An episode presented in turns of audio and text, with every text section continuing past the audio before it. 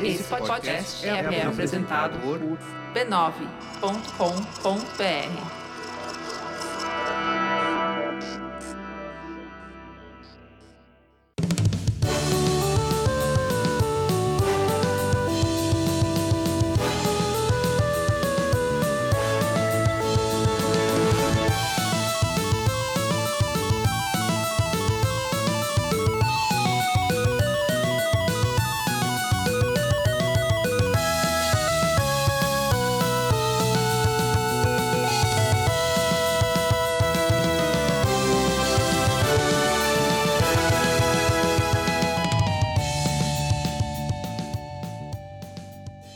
Ao vivo, Poco Pixel número 109, eu sou o Adriano Brandão, do meu lado tá o Danilo Silvestre, tudo bom? Tudo bom, beleza? Maravilha! Voltamos! Voltamos! Nossa, pa- parecia que passou muito tempo. Gente, eu tô muito mais velho agora. né?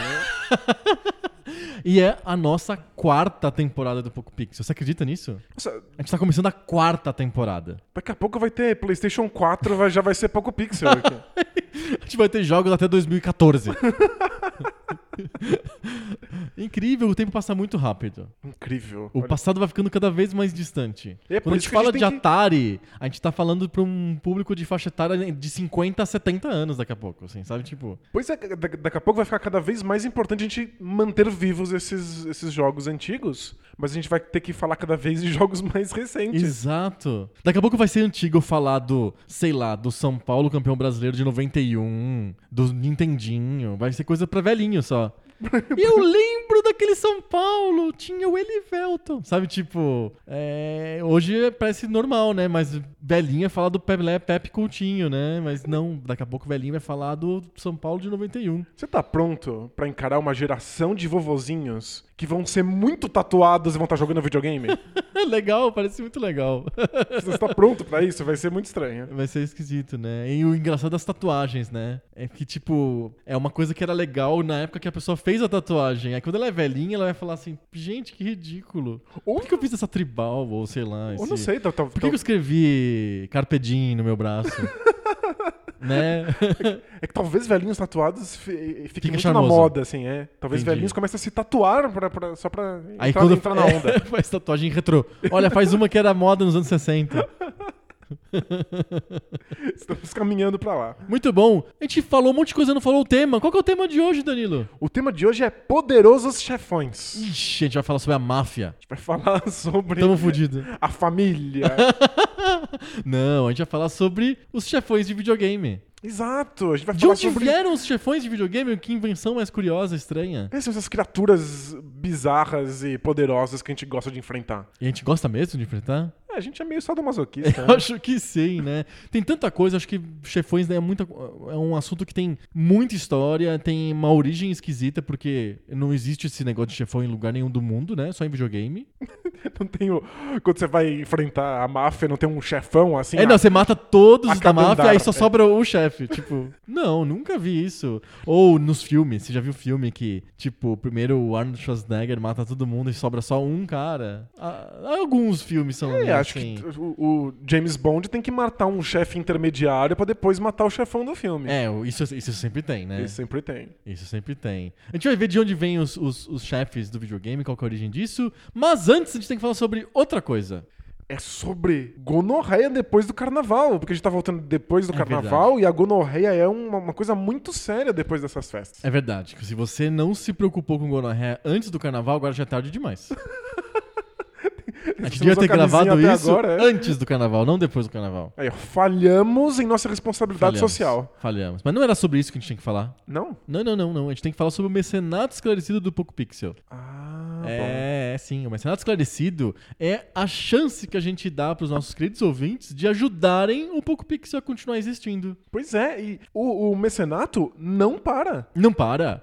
Teve férias agora. A gente ficou na, na, na beira da praia tomando água de coco por meses. Isso é, recebendo uvinhas na boca. Na verdade, não, porque eu não gosto de uva, então me davam na boca e eu cuspia elas de volta. que horrível.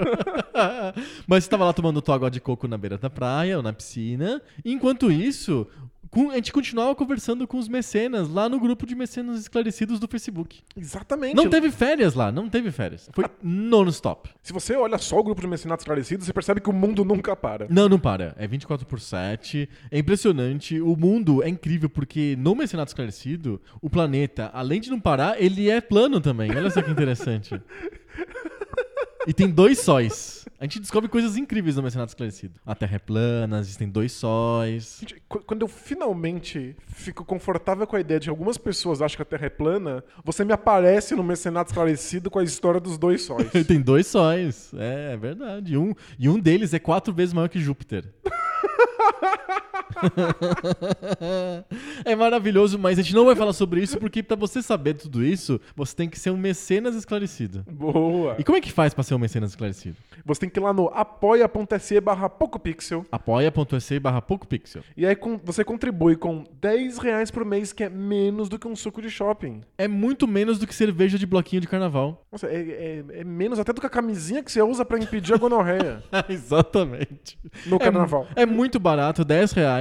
E 10 reais você tá, um, ajudando o Poco Pixel. E o de- também o debate de bolso, né? O debate Sim. de bolso entra junto, porque o mecenato, ele, além de ser esclarecido, ele é unificado. Unificada. Ele, você tá ajudando os dois podcasts. Dois, você tá gan- garantindo o seu ingresso no grupo mais seleto do Brasil, que é o Mecenato Esclarecido do Poco Pixel. E três, você tá recebendo os podcasts com antecedência. Todo mundo recebe o Poco Pixel na segunda-feira e o debate de bolso na terça. A- quem é mecenas recebe tipo na sexta, no sábado, vários dias antes do resto do pessoal. É pra fazer os coleguinhas passarem inveja. Exato, você pode esfregar na cara dos coleguinhas que você sabe o tema do debate de bolso antes de todo mundo. Legal esse mundo em que todo mundo tem coleguinhas que escutam podcast também, né? e Não é? Seria muito bom, né? Se isso acontecesse, né? Legal, eu quero viver nesse Você mundo. chega aí. na- no, no, no, no- serviço e fala: Vocês escutam o podcast? Todo mundo fala: É, eu escuto. Hum, não- Quem já viu o tema debate de bolso? Todo mundo. É. Eu! Não, no mundo real você tem que explicar pra pessoa: olha, podcast é tipo um rádio, só que você escuta no celular e não precisa de esperar o horário do programa começar. Você escuta quando quiser. É tipo um rádio on demand. Aí você tem que explicar o que é on demand pra pessoa. Droga. Podcast é uma mídia complicada, né? Pois é. Por que a gente gosta tanto? A gente tá fazendo vídeo de YouTube, né? Não dá uma crise existencial do podcaster, assim? De que o, o vídeo do YouTube seria muito mais visualizado É, e, e bem milhões recebido. de pessoas assistindo os vídeos. É só falar umas groselhas. Não, mas, mas sabe como é que eu, eu durmo à noite? Hum. Sabendo que vídeo de YouTube não pode ser visto na fila do banco. Você não assiste vídeo do YouTube na fila do banco? Não, claro que não. Por quê? Ah, porque come banda. Ah, por causa da banda. Exato. Hum. Então, eu sei que eu tô ajudando as pessoas do Brasil que A precisam, economizar em banda. precisam estar no, no- no banco Olha só, podcast é uma mídia sustentável. Ajuda você a, a economizar na banda. Que ótimo. Fantástico. Fizemos nossa parte. E é isso aí. Então apoia.se barra PocoPixel e seja um mecenas esclarecido você também. Boa. E lembre-se da família B9 de podcasts. Olha só, o Poco Pixel faz parte da família B9 de podcasts, que é a família que mais cresce no Brasil. A família B9 também tem chefão no final? Tem o chefão que é o Carlos Merigo. Lá é, ele é o chefão da família B9 de podcasts. Ele fica no último andar do prédio. Isso, lá do B9 é, Tower, né, aqui em São Paulo. Ele fica no último andar. E você tem que passar por todos os outros podcasts antes de chegar lá na, na- na fase do Carlos Merigo. Você vai batendo em todos eles e aí Isso. você tem o direito de bater no chefãozão. é por último. Aí sim aparece Game Over. e a gente tá na porta, né? Tomando um chazinho. assim, A né? gente tá lá. A gente é o, o porteiro do B9 Tower. Entrem lá em b9.com.br barra podcasts e veja lá que se vai ter um podcast pra você. Eles estão voltando. O Mamilos já voltou. O, teve alguns que nem pararam. O Naruhodo não para, porque é um, é um fenômeno. É impressionante, ele não para. Tem milhões de podcasts por semana, mesmo nas férias. O podcast mais cafeinado da internet. Ele é impressionante. O Tecnicalidade continua nas férias também. Entrem lá no b9.com.br podcasts que vai ter podcasts novinhos em folha pra você escutar. Lindo. Mesmo nesse. Quando o Brasil está acordando ainda com o olho meio inchado né, do carnaval. E de ressaca, de né? ressaca, o- tem podcast pra você escutar. Boa. Partiu o tema? Bora lá. É, Esse podcast é esquisito porque ele já começa no chefão.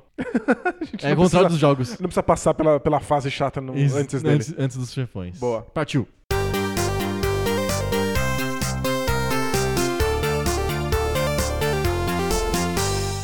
Chefão é uma, uma coisa engraçada, porque se a gente for pensar hoje, videogames, o, a figura do chefão deu uma sumida, certo? Concorda comigo? Os videogames modernos hum, são mais, mais fluidos, assim, não tem muito bem uma divisão de fases e um cara que simboliza o final da, da fase, que é o chefão. É, acho que quando os mundos abertos ficam muito populares, o chefão acaba perdendo um pouco Dá de uma espaço. é. dissolvida, né? Mesmo assim, alguns jogos de mundo aberto têm figuras importantes, por exemplo, o Mario Odyssey tem chefões, mas eles não são é, cruciais pra você passar de fase. Você consegue passar de fase sem enfrentar o chefão, não tem problema nenhum. É, Você, não precisa ganha vencer- as luas do chefão, mas você pode passar pra próxima fase sem problemas. Você não precisa vencer uma série de obstáculos para chegar no chefão, né? Tem um mundo aberto, você faz o que você quiser, e se você quiser ir no chefão, você vai lá no chefão. É, é engraçado até porque você se preocupa menos com o chefão do que com as luas. Você ganha as luas, é mais importante do que matar o chefão. E no comecinho dos videogames também não tinha chefão. Qual que é o chefão do Pac-Man?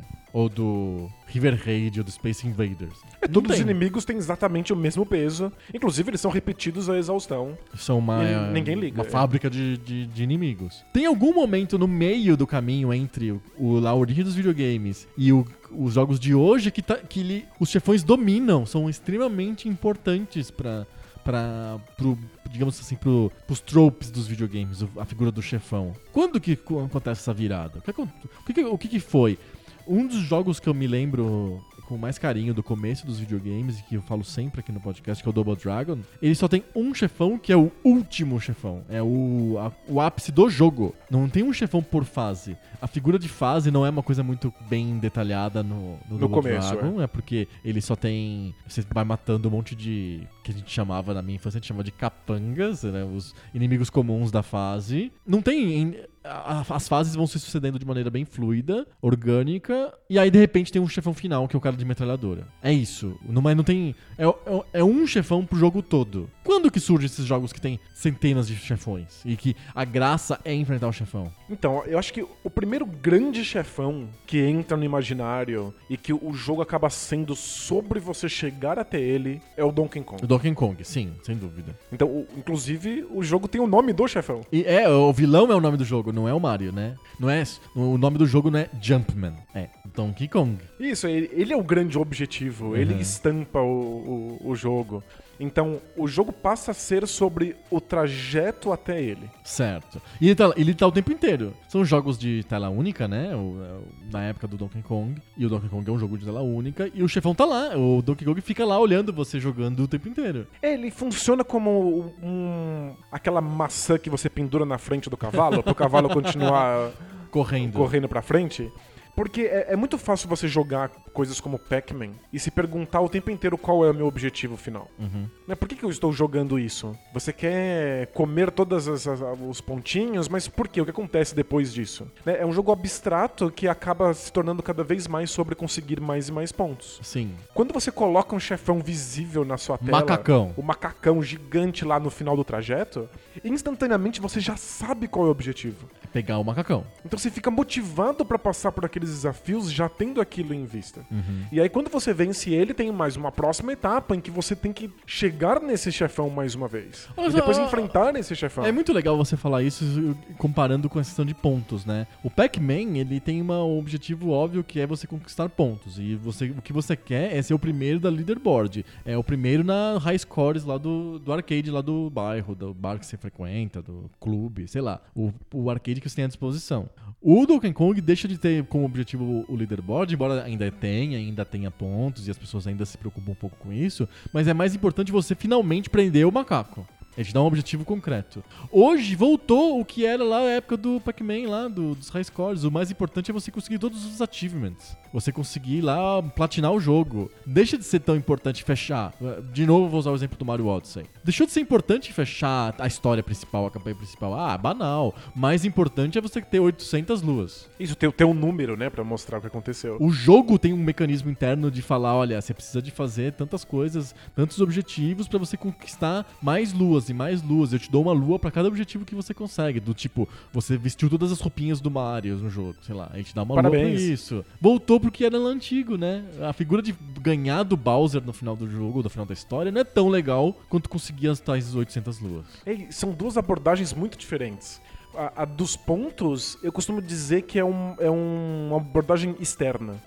O que importa é a felicidade externa ao jogo do jogador de ter conseguido aquilo. Então ele fica feliz de ter, ter resolvido aquele desafio. Ele fica feliz por ter conseguido os pontos. Porque o ponto não faz parte do mundo de jogo, certo? Isso, o prêmio é externo. Aham. Eu não, não imagino um universo em que o. Ah, Existem pontos. Em, é, em que o, a criatura da pizza meio comida do Pac-Man exista de fato e fica olhando pra cima, assim, e vendo quantos pontos ele tá fazendo por estar se alimentando. Sim. Quando você coloca um chefão tipo Donkey Kong, você tá fazendo com que os objetivos sejam internos ao jogo. Uhum. Então, O faz- Donkey Kong faz parte do mundo do jogo. Os pontos não, mas o macaco faz. você consegue imaginar por que é que não você, mas o personagem que você controla, que é o Mario, no caso O Jumpman. o Jumpman, você consegue entender por que, que ele quer enfrentar esses desafios. Começa a ser uma parceria, o personagem começa a ser importante. Uhum. Você começa a entrar dentro do jogo ao, ao invés de olhar pra ele com distanciamento. Ao invés de você estar pensando na estratégia pra que você se saia melhor, você começa a pensar em como você pode fazer esse personagem ser bem sucedido. Sim.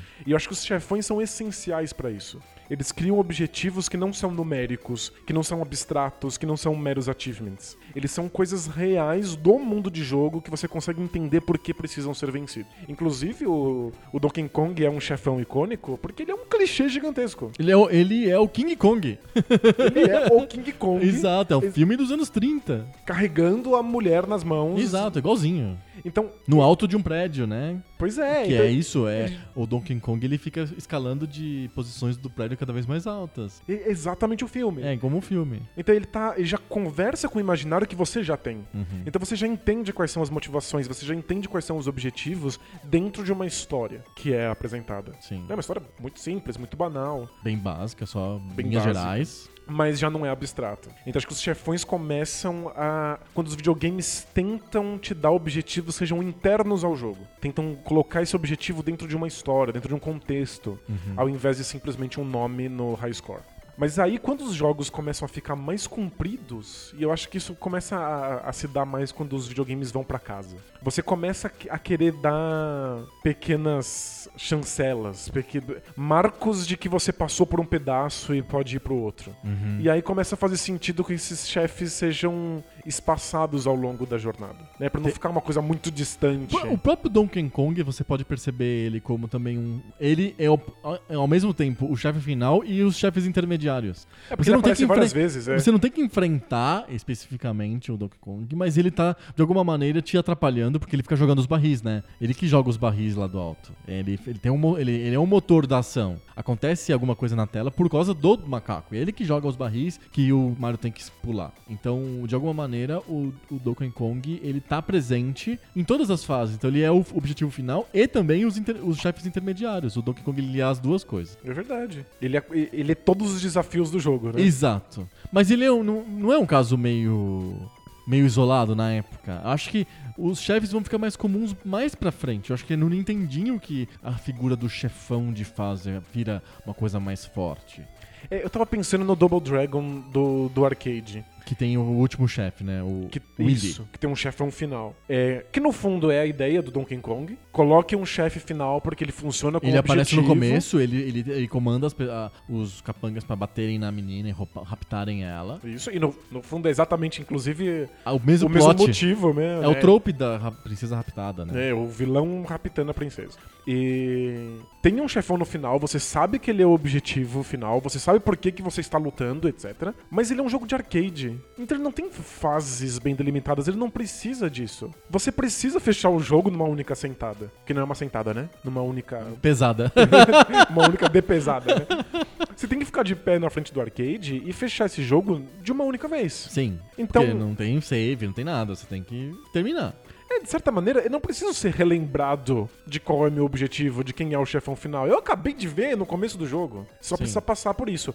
Só tem o que a gente pode chamar de, de fases no Double Dragon pra mudar um pouco o cenário. O cenário, o cenário que muda, Né? os inimigos são praticamente os mesmos. Abobo não dá pra chamar o Abobo de chefe de fase, porque tem dezenas de Abobos durante o jogo. Ele é só mais um tipo de de uma inimigo, cor e de outra cor, ele é um tipo de inimigo bem grande. Ele é só mais um desafio, né? Pro jogo ter Sim. vários desafios. Mas aí, os jogos, quando chegam no Nintendinho, eles são mais compridos. Eles precisam justificar o investimento, né? Porque é na tua casa, você não quer jogar 10 minutos de jogo. Você pagou 50 dólares, você tem que jogar pelo menos umas horas, né? Isso, tem- esse jogo tem que render. Então começa a ser a, a ideia de ter muitas fases. Tanto que eles adaptaram o Double Dragon. O próprio Double Dragon foi adaptado pro Nintendinho e não ficou igual ao arcade. Ele ganhou mais coisas, mais fases. né? Aparece bem claramente fase 1, 2, 3. É bem claro isso.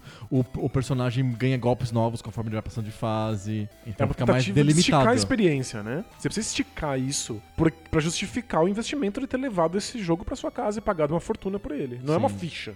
Ainda falando de arcade, o, eu acho que ele pegou essa cultura de chefão foi tão importante no Nintendinho que ela transbordou pro arcade. Eu me lembro dos beaten ups, os beaten ups são praticamente definidos pelos chefões. Eu me lembro do Tartarugas Ninja, do, do Teenage Mutant Ninja Turtles, que eu adorava no arcade, e ele era basicamente a, a, a sensação, a ansiedade de você descobrir que personagem do desenho que era o chefão daquela fase que você tava. Legal. E toda fase tinha um chefão bem definido, que tinha uma, uma micro cena introdutória pra cada chefão. A música muda pra ficar uma música de chefão de fase. Existe uma animação pós-chefão. A- Que tem todo uma- um teatro pra você se sentir numa situação épica, mesmo que você tenha acabado de começar o jogo. Legal. Mas Que já, você já tem que pegar um cara do desenho, que é o Rocksteady, que é o primeiro chefe de fase do Turtles. É o Rocksteady, que é o, é o rinoceronte, né? E você, é, é, um minuto depois, dois minutos de- depois de você começar o jogo. Mas já tem um de- personagem do desenho ali pra você enfrentar. Eu Acho que tem duas coisas acontecendo com- no caso do Teenage Mutant Ninja Turtles. Que nome grande de falar, né? É. É, a primeira é que esses jogos muito grandes, com muitos desafios, muitos cenários, muitas fases, eles precisam dar uma diluída no objetivo final. Dá Ele- subobjetivos. Isso, eles precisam dar. Olha, agora você, você tá fazendo tudo isso e se esforçando pra vencer esse inimigo. Sim, E depois não é o, esse inimigo. É, não é o destruidor logo de cara. Mas você vai ter o Rocksteady pra você brincar um pouco. Isso, porque senão parece que a jornada é muito longa e aquele objetivo é, final é tão distante. Às vezes você até esquece por que, que você tá fazendo isso. Uhum. Então eu acho que jogos muito grandes precisam que você seja relembrado constantemente de que você tem um objetivo que você vai dar conta em breve. Uhum. Né? Inclusive, pra, é uma ferramenta de motivação. Né? Tipo, ca- caramba, eu tô aqui há 8 horas e não cumpro nenhum objetivo. Que É coisa chata. Fico batendo nesses mesmos caras do canto do pé o tempo inteiro. É isso. Se eu tenho um objetivo cumprido a cada 10, 15 minutos, a sensação de satisfação que você tem é tanta que você quer ir É reforço positivo. É igual fazer adestramento de cachorro. É, você tá Perfeito. dando reforço positivo o tempo inteiro. Funciona. Mas a outra coisa é que a gente falou aqui que ter um chefão ajuda na imersão do jogo. Hum. né? É v- é, deixa de, de ser um objetivo abstrato pra ser um objetivo que contém uma história. Uhum. né? O objetivo passa a ser encarnado no personagem, ao invés de ser um, um número qualquer. Quando você tá, especialmente quando você está tentando reproduzir uma franquia, tipo Tipo Tartarugas Ninjas, faz muito sentido que os objetivos sejam sempre personagens do, do desenho, sejam personagens das histórias. Faz com que você se sinta dentro desse mundo. Que você compre a ideia de que ser um jogo do Turtles. Isso. Poderia ser um jogo das Tartarugas Ninjas em que ficam caindo pizzas do céu e você controla uma tartaruga que embaixo da tela vai pegando essas, essas pizzas. Se fosse na época do Atari, perfeitamente teria esse jogo. Isso. E aí poderia ser qualquer coisa. Não, precis- não precisava ser pizza e tartaruga ninja. Podia ser. O Jabuti Ninja, por exemplo. Podia ser o quê? O Jabuti Ninja. O Com um Jabuti bumerangue na Ninja. mão, pegando pizzas, por que não? Isso. Podia ser a garota com uma cesta pegando maçãs caindo da árvore. Exato, É sempre o mesmo jogo. É, um, é, é o jogo mais genérico possível. Sim. Mas enfrentar o Rocksteady, enfrentar o Demolidor, são Não, o Destruidor. o Destruidor. o Demolidor é outro personagem. É, são coisas que você só pode ter no universo das Tartarugas Ninjas. Aham. Então eu acho que os chefões surgem como objetivos que só podem existir nesses universos que eu tô vendendo. Sim. Então eles são ferramentas de imerção e ferramentas, como você colocou, de Reforço positivo. reforço positivo. De eu continuar lá. Continua jogando que você vai ter uma- um, um, um biscoitinho. A ca- A cada cinco minutos te dou um biscoitinho. Exato. Legal. E a gente pulou, né? A gente falou do arcade, pulou o Nintendinho. E eu- eu acho que o Nintendinho, e talvez o Master System, né? É, foram responsáveis por criar essa coisa de chefões, jogos com chefões. O Mario não é um bom exemplo, né? O Mario é o primeiro side-scrolling, é, ele criou milhões de jogabilidades super importantes, ele definiu o que seria o Nintendinho depois dele, mas ele só tem um chefão meio genérico em algumas das fases. Mesmo assim, existe um certo chefão. É um chefãozinho, mas tem um chefão. Eu acho legal, o, o Mario mostra bem o que a gente tava falando. O Super Mario Bros., o primeiro do Nintendinho. Aham. Porque ele tá tentando passar a ideia que o Shigeru Miyamoto colocou no Donkey Kong do arcade, Que, que, tem é um chefão a cada X períodos. o objetivo aqui não é pontos, o objetivo é esse chefão, você sabe qual ele é, toma aqui na sua cara. Mas como ele quer diluir isso numa experiência muito longa, porque o Super Mario Bros é pra ser um jogo bem comprido, pra justificar que Pra você época, um oito mundos e tal. Pois né? é. Ele, como é que ele dilui isso? Como é que ele faz com que o, o- você tenha um objetivo óbvio, mas que ele não seja vencido logo de cara? Uhum. Aparece o Toad falando: A princesa está em outro castelo. Não é aqui não. Não é aqui. Então você é relembrado do objetivo, mas esse objetivo é o tempo todo adiado. Sim. E o jogo só se sustenta fazendo isso porque a graça está justamente nos objetivos que ele propõe, no- no- nos desafios que ele propõe, não no- necessariamente no objetivo. Uhum. É porque o jogo é muito bom. Se o jogo não fosse tão bom, se o jogo não fosse tão bem Não feito, adianta ter a, a melhor falar- história do mundo. a É. gente ia falar, que saco! que Toda hora eu merda. chego no lugar e a princesa não tá aqui. Nunca venço, não- não- nunca consigo. Mas, mas olha só, o no Mario 1, os, os, os chefões são genéricos, é sempre meio o mesmo dinossauro toda a fase, certo? Isso é só pra dizer, E, e, e- você o, passou jeito, por esse pedaço. e o aqui. jeito de ganhar dele é sempre a mesma coisa. Aham. Você tem que pular a cabeça dele e apertar a alavanca pra o, o chão virar um abismo e o bicho cair no, no- no abismo.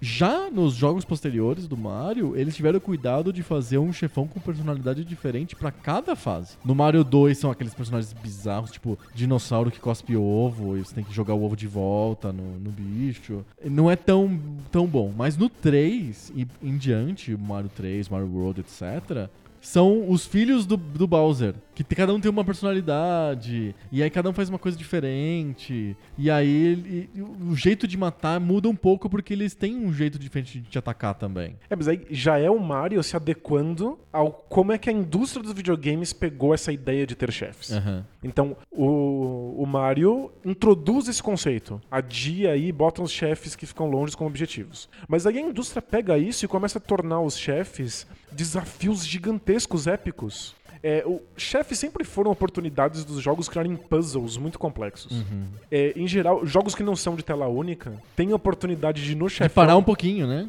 para, faz uma tela única e o chefe vira um puzzle enorme que você precisa resolver pra vencer esse objetivo. Uhum. Então, jogos como Mega Man começam a ter os chefes como o grande atrativo. É sobre. É, o Mega Man é um jogo sobre chefes. É, você não vê a hora de chegar nesse chefe e resolver esse grande quebra-cabeça que é vencer o chefe. Descobrir quais são os- as fraquezas dele, Exato. qual é o padrão que ele usa. Mesma coisa do Ninja Gaiden. Exato, é verdade. Ninja Gaiden que é um jogo de correria, porque o Me- o Mega Man é um jogo tela-tela, né? Ele é um jogo de tela única, se for pensar bem. Só que é uma tela única por vez. Você vai mudando de tela única, mas é sempre naquela tela. É verdade. O Ninja Gaiden é scrolling, né? E é muito frenético. O chefão para um pouco, você tem um- não tem tanta obstáculo na- durante a, a tela, e você tem que encontrar a posição certa pro teu personagem bater no inimigo. Onde você dá dano. Isso. Tem aquele chefe do, do Ninja Gaiden que são dois, você tem que descobrir qual que é o real, qual que é o falso. São oportunidades dos game designers serem criativos, criarem desafios mais complexos, é, pararem o jogo, forçarem você a resolver um quebra-cabeça. E isso acabou se tornando um padrão da indústria. Padrão da indústria. É, todo mundo quer a chance de quebrar um pouco a jogabilidade que estava tendo até então, pra ter que resolver uma jogabilidade nova. Sim. E aí o- o- a, a série do Super Mario tem que se adequar a isso. Então os filhos do Bowser começam a ter poderes diferentes, eles começam a ter maneiras diferentes de ser vencidos.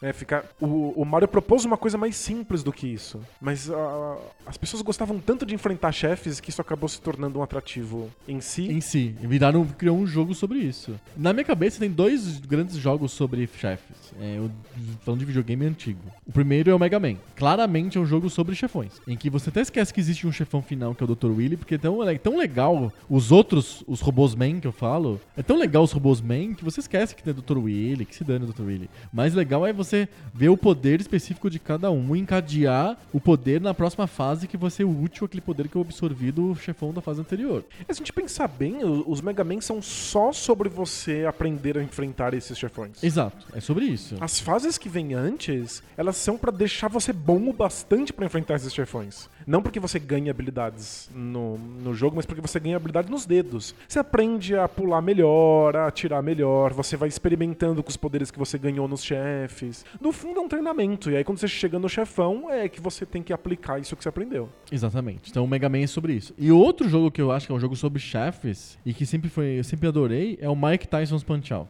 É um jogo sobre chefes. É um jogo que o, o nome do jogo é, é um chefe, que é o Mike Tyson, que é o último chefe, é como o Donkey Kong, é o nome do jogo, é o vilão, entre aspas. É o- Legal. é o inimigo a ser batido. E que uma, a graça do jogo é você entender o que, que o chefe faz pra você dominar aquela mecânica pra você ganhar dele e pro próximo chefe que vai ser en- enigmático pra você até você entender a mecânica dele, conseguir aplicar e ganhar e passar pro próximo. É um jogo sobre chefes. Não tem a parte da fase, só tem o chefe. É verdade. E explicita o como chefes são grandes quebra-cabeças. Porque basicamente o Mike Tyson's Punch Out é um puzzle de ritmo. É. É um jogo de dança, é um quebra-cabeça de dança. É sobre aprender padrões e aprender fraquezas e, é, E pescar algumas dicas que ele, o cenário te dá e tal. É, é que a maior parte dos jogos, por não ser só chefões, faz com que você tenha que aprender algumas dicas do jogo ao longo das fases e aí implementar essas dicas que você pegou, essas habilidades que você aprendeu para enfrentar o chefão. Você acha que o Street Fighter 2 se encaixa nesse, nesse, nesse modelo de ser só chefão ou é outra coisa? É, eu acho que o, o- o Street Fighter, embora não esteja nesse modelo, não resistiu à ideia de colocar chefões no jogo. Porque assim, o- enfrentar todos os personagens normais, aqui Os que você jogáveis. pode escolher, os jogáveis, é o jogo em si. São Certo. como se fossem fases que É você um torneio. E aquilo é aleatório. Não tem uma- um que é- vem primeiro o Guile, depois vem o Blanca. Não, não. Ele sorteia. Ele sorteia. Mas você percebe que está passando de um pro outro. Então dá essa sensação de fase. Mas eles Mas não fi- fica mais difícil. São oito fases iguais. É, mas eles fizeram questão de colocar alguns. Mais quatro fases. mais quatro fases com personagens que você não podia escolher a princípio. E na ordem. numa ordem específica que vão aumentando progressivamente de dificuldade. Isso. Até que o último seja muito difícil e épico. E aí, quando você pergunta qual é a história do jogo, Você não sabe Street contar. não deveria ter história, deveria ser sobre gente se dando porrada. É um torneio, né? né? A, a história do jogo acaba se tornando matar o chefão final, Uhum. que é o, M. Bison. o M. Bison, M. Bison, Mike Bison, ou Vega, depende de, de qual versão você tá, tá jogando. Mas tem um nome, tem uma cara, e acaba se tornando objetivo. É que eu acho que o Street Fighter percebeu muito rápido que não precisava. Ele tava seguindo uma tendência da indústria. Mas rapidinho eles já lançaram uma versão em que você podia escolher. Escolher o esses- Bison também, o Isso. Sagat. E que eles não são necessariamente melhores ou mais fortes do que os outros. né? Não, E virou um personagem comum. mas não faz sentido pra um jogo de luta ter uma história e ter um, um, um vilão Essa progressão, final, essa, essa progressão, jornada. esse grande quebra-cabeça que é o que é o, que é o último o último obstáculo pra você vencer o jogo. Não, não é sobre isso, então, o Street Fighter. Não, eu acho que não. Fica claro, mas, por exemplo, Marvel vs Capcom é um jogo que tem os vilões bem definidos. Os vilões, os chefões. Então, tipo, é, tem todos os milhões de personagens jogáveis da Marvel e da, e da Capcom. E aí, depois que você consegue passar dessa parte de enfrentar todos eles, você ainda tem que enfrentar lá o, o monstrão bizarro e o Mephisto, sei lá. Tem os personagens esquisitos que eles colocam no final. Eu penso, mesmo o Virtua Fighter, ele tem um chefe final que é um robô que usa os golpes de todos os outros personagens do jogo. Ah, entendi. Mas é- eu sinto que é simplesmente um jogo que, em que isso não cabe, tentando se adequar a uma padronização Ao trope de chefões. É, de você ter que ser desafiado por alguma coisa mais difícil e quebrar a cabeça e ficar frustrado no final. Mas é que ninguém joga Virtua Fighter ou Street Fighter pensando, ah, o que eu quero mesmo é vencer o último chefe. O que, que leva uma pessoa então a jogar o Street Fighter 2? É ser melhor, é, é dominar a mecânica, conseguir ser um bom lutador e de uma maneira abstrata, é uma sensação abstrata de sou bom. Eu acho que jogos de luta, em geral, são jogos extremamente abstratos. É sobre você aprender qual é o timing que você precisa aprender as coisas. E atacar e contra-atacar. E não importa muito qual é a história, qual é o contexto, qual é o objetivo. O, o- no fundo, o objetivo é a vitória imediata. Uhum. É um jogo sobre vitórias, né? São jogos competitivos. É que nem de esporte, o objetivo é ficar bom. É, O objetivo é me sentir melhor que eu era antes. O objetivo do, do jogar futebol é vencer a partida de futebol. Então você tem que ficar melhor para que isso aconteça. Isso, exato. Mas é que não é um objetivo longínquo, distante. Você não joga futebol só porque você tá ó, almejando na o troféu da Copa do Mundo. São objetivos tão, tão curtinhos, você só quer vencer aquela partida, aquela partida. Então você não precisa da ideia do chefe. Eu acho que os chefes são muito importantes para manter você interessado durante longas jornadas. São coisas que não têm valor in- instantâneo, como uma partida de, de Street Fighter ou de futebol. Uhum, perfeito. Quais são os gêneros que encaixam melhor, então, com, com o chefe? Luta a gente viu que não faz muito sentido, esporte não tem. Eu acho até que tem até alguns jogos que tentaram introduzir figuras boss-like em jogos esportivos, mas não, não pegou, não, não creio que exista fortemente isso. É porque, é porque vira tendência, né? Você precisa ter chefes, você precisa ter jornada, você precisa ter uma história. Aí- cutscene, tem que ter Aí, aí você vai um tentando. monte de obrigações, né? O cara tem um checklist antes de começar a fazer o jogo, né? Isso. Sei lá, o cara da Acclaim chega e fala, ó, você vai fazer um jogo novo, tá aqui o checklist, aí tem que tem lá, chefões, tem que ter fa- várias fases, fase da água, tem que ter fase, Tem da, fase da água, água, sensação de jornada, sensação- história. história, cutscenes, abri- abertura, tem lá um monte de tics que o cara tem que dar lá no checklist dele. Mas tem muitos gêneros que não ganham absolutamente nada com isso. Pelo contrário, eles não entendem o motivo disso existir Sim. nos videogames. Os né? jogos de hoje de esporte que tem aquele modo, modo história, tem alguma coisa parecida com o chefão ou não? Tipo o de, de luta que tem história, ou o FIFA que tem história, que você tem que jogar com o Alex Hunter, não sei o quê. Então tem, tem uma, uma história, esses, esses modos. Seja um jogador, né? Aham. Seja estrela no FIFA e tal, tem uma história, mas eu não, eu não, não sei se existe Acho um. que é, é mais o troféu, ganha, ganha a Liga dos Campeões, ou ganha É. a Copa do Mundo, ou uma coisa assim, né? Mas se você pegar um, um- um jogo de futebol que é completamente voltado para a história, que é, por exemplo, Capitão Tsubasa. Tá. É, É um cap- RPG de futebol. É um RPG de futebol voltado para contar a história do mangá. Da, da historinha de como o Oliver Tsubasa, de Vira um grande criança, estrela do futebol. foi jogar no Barcelona. Você tem chefes o tempo inteiro. Então, a cada três, quatro partidas, você encontra o melhor zagueiro do Ah, time do bairro. E aí ele tem poderes especiais. O melhor zagueiro da casa dos vizinhos, né? Isso. Ele tem poderes especiais, uma aparência única, ele tem frases únicas. Ele não é estoque, né? Ele não é aquele cara comum, igual a todos os outros do time, né? Isso. Tipo, se fosse o Konami Soccer, ele não é o mesmo carinha gordinho bigodudo, né? Existem outros 40 40 idênticos, é. milhões, é. É, e não é só que ele é um personagem que a, a dificuldade aumentou um pouquinho. Ele é único, ele é um quebra-cabeça especial.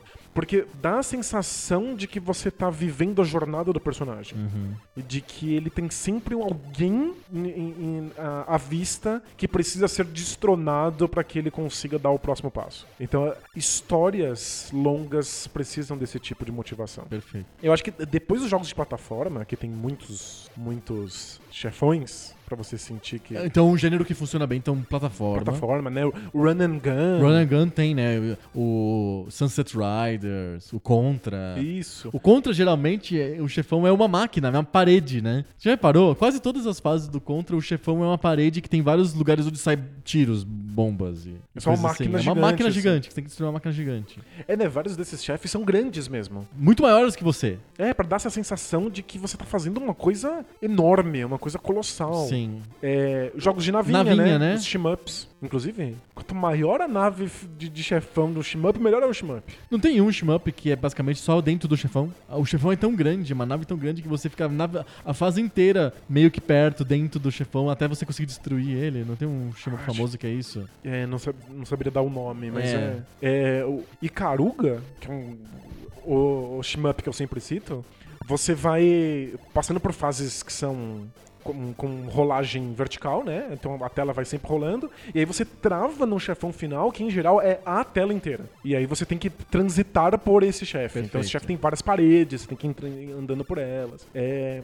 Existe algum jogo de navinha que não tenha figura do chefão? Acho, acho muito Que não, difícil, né? né? Acho.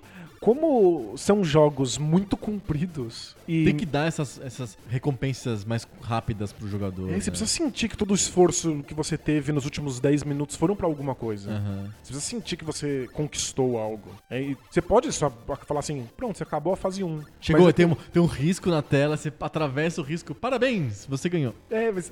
O, Congratulations. congratulations, você, você é vencedor. É, exato. You are winner.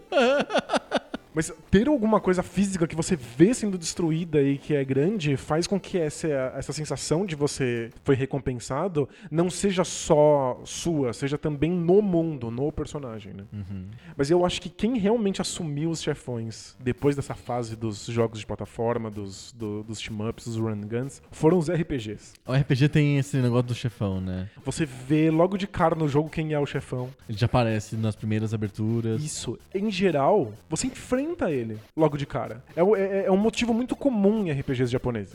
Você enfrenta o chefão máximo na primeira hora de jogo. E Mas você leva uma sova Você leva uma surra, você não tem a menor chance. Então, todo aquele trabalho que a gente sabe muito bem, que é um trabalho árduo De ganhar XP. de ficar ganhando experiência, né? Trabalhar de graça durante dezenas e dezenas de horas, que é horrível, porque alguém faria isso, prefiro um garfo no olho. Ele é justificado porque você quer vencer aquele chefão que deu uma surra logo no começo. Sim. Você passa o jogo inteiro com rancor daquela surra. Pensando, caramba, eu nunca vou conseguir. Sim. Eu preciso ficar mais forte, eu preciso de uma arma melhor, eu preciso de uma magia melhor, eu preciso guardar um monte de, de poções de cura. Inclusive, todos os itens que você pega no jogo, você vai acumulando. Tem gente que usa o tempo inteiro. Vai usando, vai usando. Mas a maior parte das pessoas acumula elas com medo do chefão final. Sim, Já tá vira aquele pensando- cara acumulador de item de RPG que nunca usa nada e só se ferra, mas por que você não mudou de espada? Ah, não, tô guardando aqui pro Isso. chefão. Você não, tá, você não tá jogando pela experiência, você tá jogando pra vencer aquele último chefão. Aham. Ele é o objetivo declarado. Sim. Existe toda a historinha e as cutscenes, etc. Mas o objetivo final é sempre um chefão. E aí você coloca chefões menores no caminho, né? Esse, esse motivo comum de subtenente, Aham. subgeneral e o subporteiro, né? Até que você alcance ele. Sim.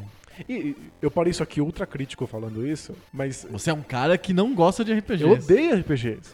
mas eu- o meu jogo favorito na vida é Shenmue. Sim. Shenmue começa assim. Você leva uma sova do grande inimigo. Isso, que, quem, quem nunca jogou Shenmue, os primeiros 10 minutos são o Ryo Hazuki, o personagem do jogo, volta pra casa, vê o pai dele sendo assassinado por um chefão, tenta, o Ryo Hazuki tenta enfrentar o chefão, toma uma surra absurda e o chefão vai embora. O Ryu Hazuki você mesmo, controlando o jogador. Isso. E aí, o, o seu objetivo agora não só é encontrar o, o chefão, como ser capaz de vencê-lo numa luta. Se vingar dele. Você precisa se vingar. Então você precisa se tornar um melhor lutador, você precisa aprender novos golpes. É muito, muito fácil de engajar o, o jogador Aham. quando você já viu o chefão em ação e você percebe que você é pequeno perto dele. Então você precisa fazer uma jornada de melhoria. A jornada não é uma jornada psicológica. Você não tem que entender quais são as motivações do personagem, como é que ele tá lutando dentro dele com as sensações.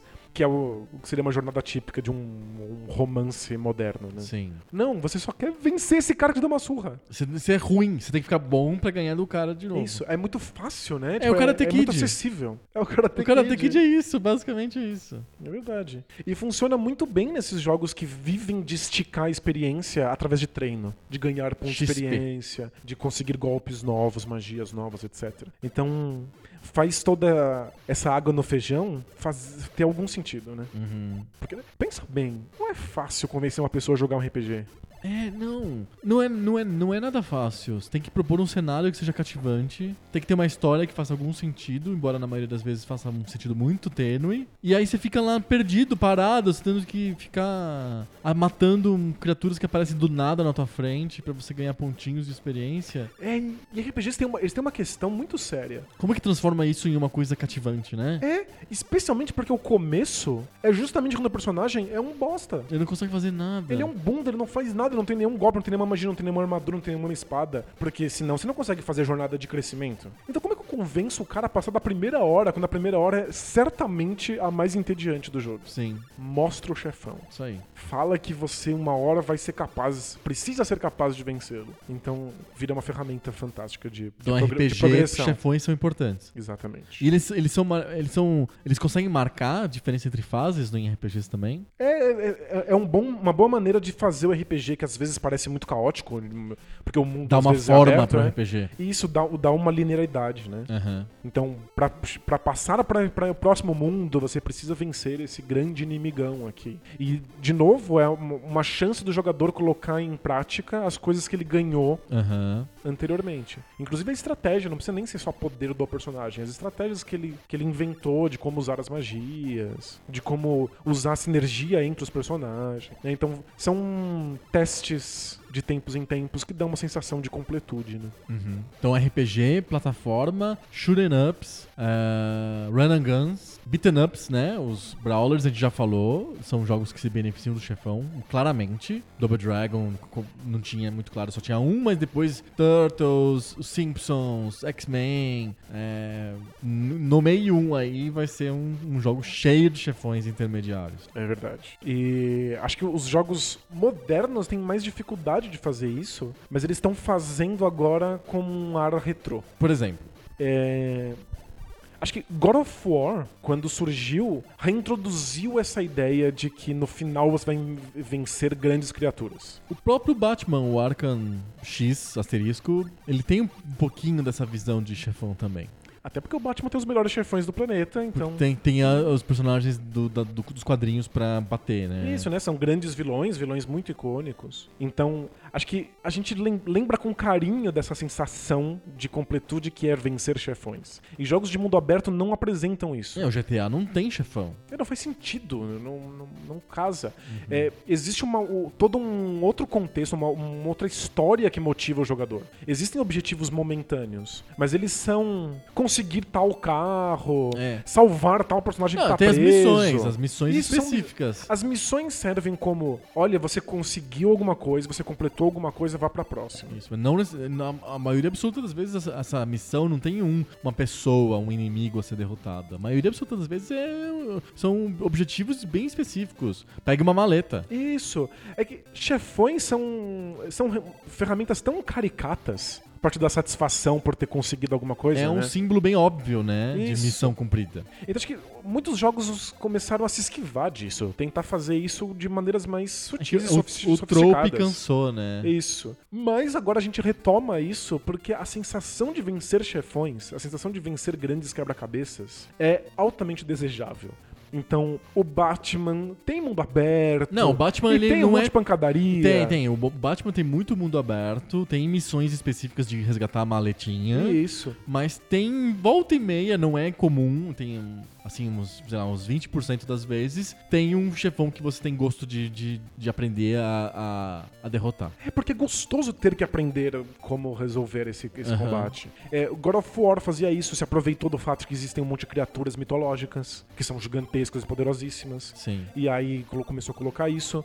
E aí a gente tem, tem dois jogos que eu acho que são icônicos disso, que é o Cuphead, Ah, sim, que é, é só sobre chefões, basicamente. basicamente só chefões. Tem pouquíssimas fases que são fases em si, que você tem que correr, de- que são fases, né, de, ou de navinha ou de, de run and gun. Aham. Mas, tipo, 90% do jogo é só sobre enfrentar os chefões. E coça, né? Tipo, é, coça aquela nossa vontade de lidar só com os grandes desafios. Uhum. É como se cortar só da bobagem. Fica só com. Me dá só grandes desafios e pronto. Sim. E o outro é o Shadow of the Colossus. Perfeito, que é o, o jogo que faz isso mesmo, que corta o, a bobagem, entre aspas, e deixa você só com o chefão. Isso, o jogo é sobre enfrente 16 chefões. E ele faz isso logo de cara. Você chega no jogo e ele fala: mate 16 chefões. Pronto.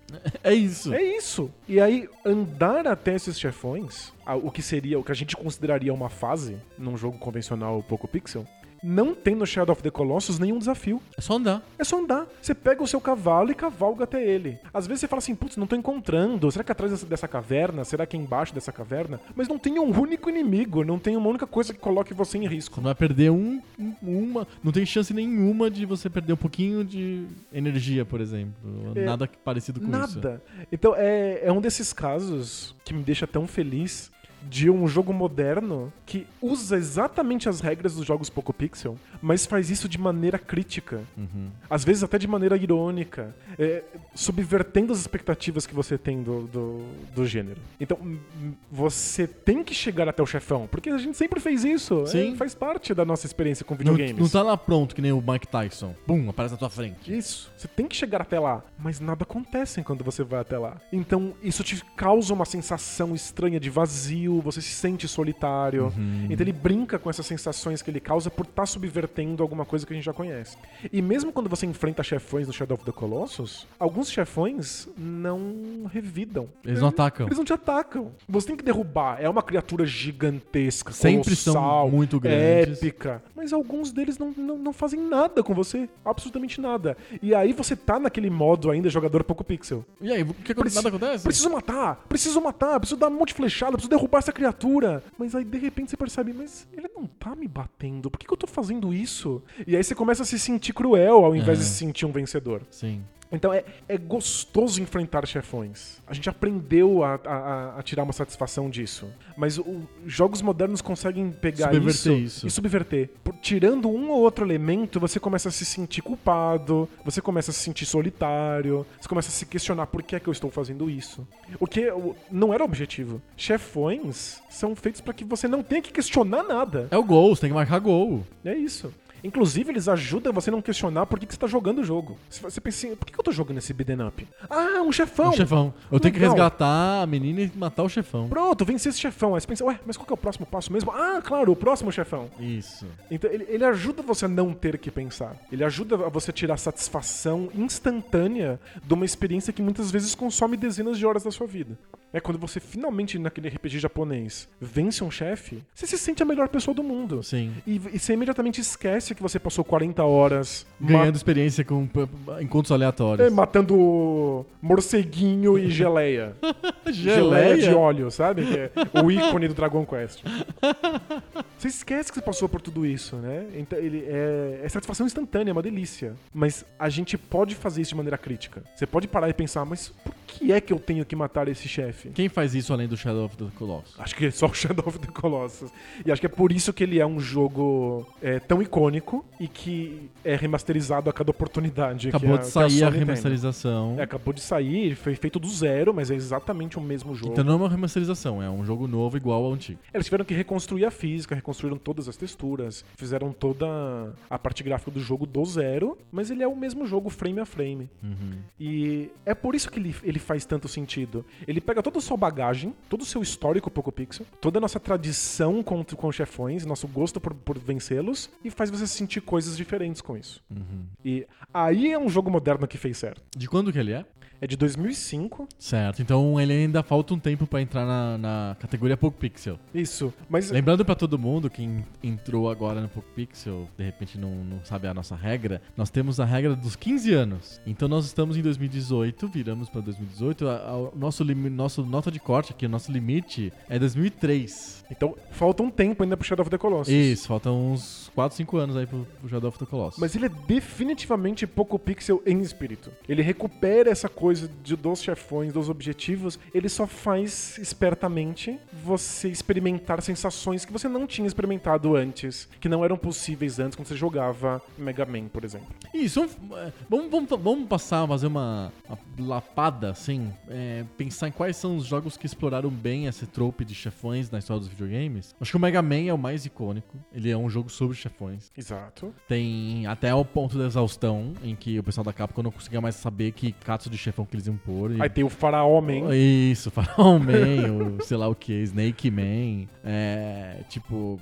eles não tinham mais o que fazer. Mas, por um bom tempo, era divertido pensar em robôs que tinham características muito específicas e armas muito específicas e poderes específicos que você podia pegar pra si. E de verdade, quando esgotou completamente, eles estavam fazendo Faraó Man, eu ainda tava me divertindo, porque a graça não é que eles tenham criado personagens que sejam Muito legais. muito legais ou únicos. A graça é como vencer esses personagens. Uhum. E é nisso que a Capcom sempre foi muito boa, né? Criar esses, esses Esse esses- que são muito divertidos de vencer. E cruéis. Porque você pode ter chegado nesse quebra-cabeça sem as ferramentas pra vencer ele. Aí você, você vai perder, inevitavelmente. É, porque no Mega Man você precisa ter a arma certa pra vencer o, o inimigo. E essa arma certa depende da ordem que você matou os outros Sim, você chefões. tem que né? descobrir isso. Isso. que mais? Os jogos da Capcom, como DuckTales, por exemplo, são memoráveis por causa dos chefões? Eu acho que não. O DuckTales é um jogo incrível, mas não que você não se lembra dos chefões com nitidez. Eu acho que a sensação de que você podia explorar as fases Era de maneira mais livre de legal um lado do que os outro chefões. era mais legal. né? Ahn, os Marios, o Mario 3, o Mario World tem chefões memoráveis? No fundo também não, né? O Mario World sempre você é um jogo de física, um minigame, que é ganhar do chefão, que é empurrar o chefão pra,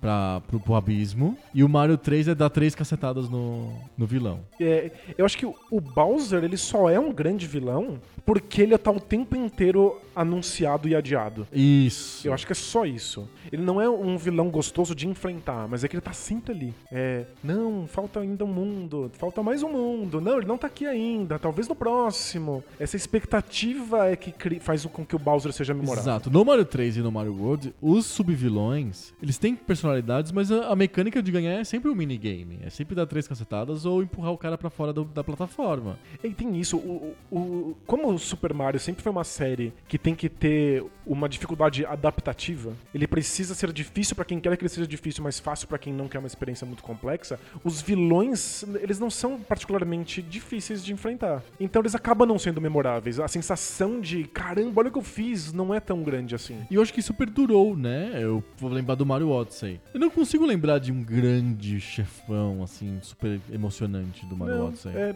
acho que não é a ideia, né? São puzzles bem simples. Eles mais marcam que você tá caminhando pra frente e alcançando metas temporárias Sim. do que são memoráveis em si. Do que dão a sensação de caramba, olha o que eu fiz. Acho que tem um ou dois vilões que eu me lembro com carinho do, do Odyssey. Tem um que é uma estátua, que você tem que ganhar da estátua. É um puzzle. To- todos os vilões do Odyssey são puzzles, né? E o- é uma estátua que tem uma mãozona que te persegue, te dá uma porrada. Então, tipo, tem um puzzle legal. É divertido ganhar desse cara. E, e eles caras apa- reaparecem. Quando você termina a campanha principal do Mario Odyssey, você cai num mundo que... Não vou descrever o mundo, porque é, é tão divertido você entrar nesse mundo que fica meio spoiler, assim, se você conta o que, que é. Mas eles reaparecem mais difíceis, né? É, tem, é, os vilões voltam. Você tem, que, você tem que enfrentar de novo os vilões mais difíceis. É muito legal. É o jeito da Nintendo oferecer dificuldade pra quem quer a dificuldade. Joga pra depois. Isso. Joga de novo. Mas o Mario nunca foi uma série realmente muito focada em chefões. Não, Ninja Gaiden, sim. sem dúvida. Grandes chefões. E excelentes desenhistas de chefões, né? São É, chefões, são são bizarros. chefões realmente de dar pesadelos. Sim, assim. sim. Castlevania também é um jogo que tem chefões icônicos e, e você tem o chefão que você tem que derrotar, que é sempre o Drácula. Isso também te mantém correndo pra frente. Exato, e tem mecânicas difíceis, são chefões bem difíceis e, e batalhas épicas. É, o Zelda, Zelda, sim. né, você sempre sabe que o Ganondorf vai ser, ou o Ganon, vai ser o seu vilão final, mas em geral, a sensação de progressão no Zelda se dá através de algumas dungeons. E as dungeons tendem a ter um chefão Sim. específico pra elas. Elas marcam, são milestones importantes da tua, da tua jornada. Isso. Marcam pra onde você tá indo. É, também tá. funcionam como marcos, mais do que como prazeres em si, né? Aham, um desafio muito excitante, interessante. É isso. Que mais que a gente pode lembrar? É... hum, Sonic, não tem... os chefões são muito anódinos no Sonic, né? Acho que sempre foi uma, uma questão, né? Mas é, So- A sensação que eu tenho com o Sonic é que o...